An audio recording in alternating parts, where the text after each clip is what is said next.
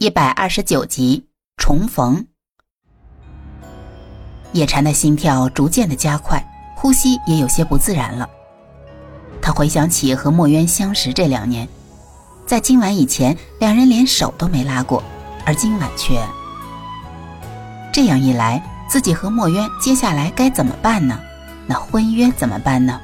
毕竟墨渊无辜受伤，是自己招来的祸端。明禅见叶禅有些愣神儿，就开口道：“叶大夫，你想什么呢？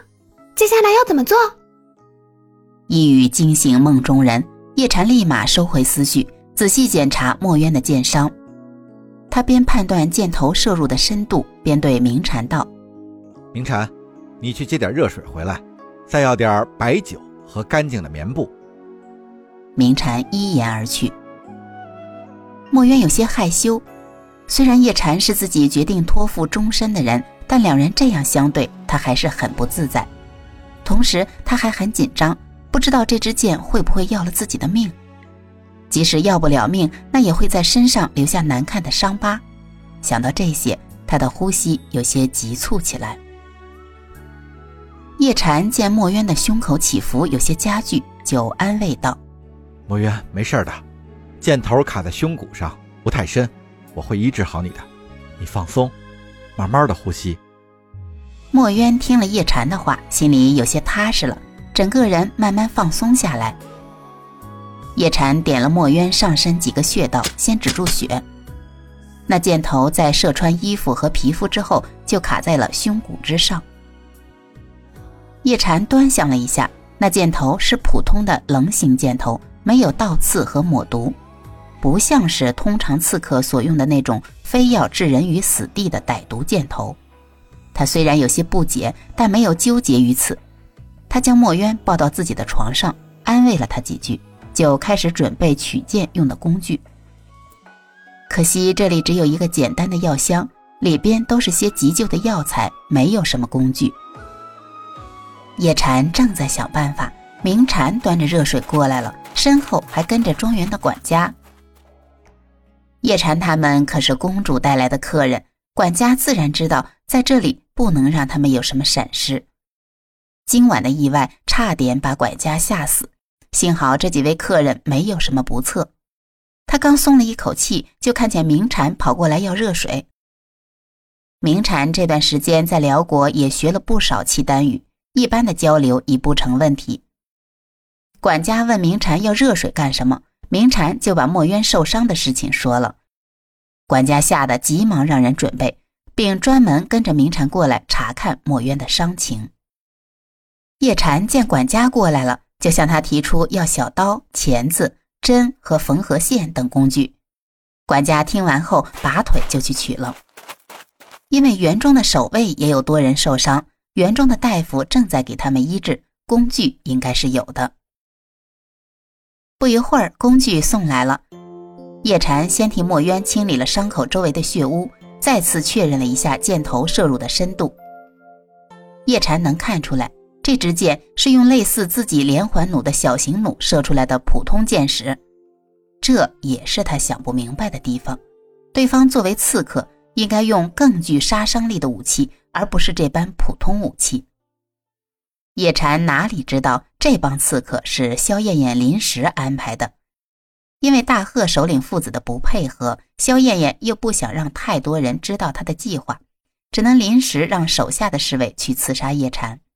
侍卫们接到任务后，也没时间去仔细谋划和准备，只能仓促行事。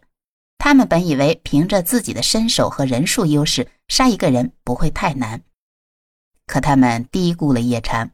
一个在残酷战场上经历了生死之人的实力。不过也幸亏他们用的是平常兵器，所以墨渊才能有幸保住一条性命。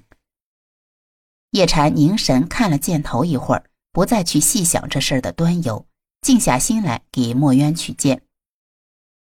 他用小刀小心翼翼地在墨渊胸前箭头处的肌肤上切了一个小口，让箭头完全露了出来。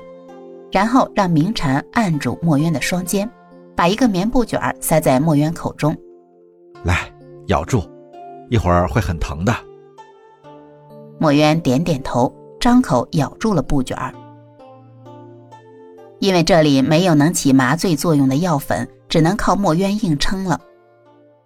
叶禅拿起钳子，小心翼翼地夹住了剩下的箭杆。他抬头示意了一下明禅，准备用力，然后看着墨渊说道：“墨渊，我们明天就回家吧。”墨渊本来紧张的心情被叶禅的话语转移了方向，心中一动，刚准备点头，叶禅看准时机，手上一用力。箭头带着一缕血丝被拔了出来，墨渊的身体本能的向上弹起，明禅差点没摁住。叶禅把箭头在墨渊眼前一晃，好了，取出来了。墨渊在失去意识的一刹那，朦胧的看了一眼那箭头，然后松了一口气，便四大皆空般的晕死过去。明禅吓得要掐墨渊的人中，叶禅阻止了他。让他睡会儿吧，我们还有事情要做。说完，就拿起棉布蘸着白酒替墨渊清理伤口，然后缝合涂药。一直到伤口处理完，墨渊没有再醒过来，沉沉的睡到了天大亮。等到墨渊睁开眼睛的时候，明禅正坐在床边打盹儿。墨渊推醒他。问他叶禅去哪儿了，明禅急急地说道：“昨晚给小姐治完伤就出去买药了，说是这附近药材凑不齐，要到临寒府去买。”墨渊还未答话，明禅又接言说道：“小姐，你饿了吧？我去给你拿点吃的。”墨渊点了点头：“嗯，盛些粥来就行了。”明禅答应一声，就出了屋去。墨渊低头解开胸前的衣服，看了看伤口。此时自己的身子已经被叶禅包扎的严严实实了。他想起昨天晚上的情形，脸上不禁有些发烧。这下叶禅应该不会再找借口推脱了吧？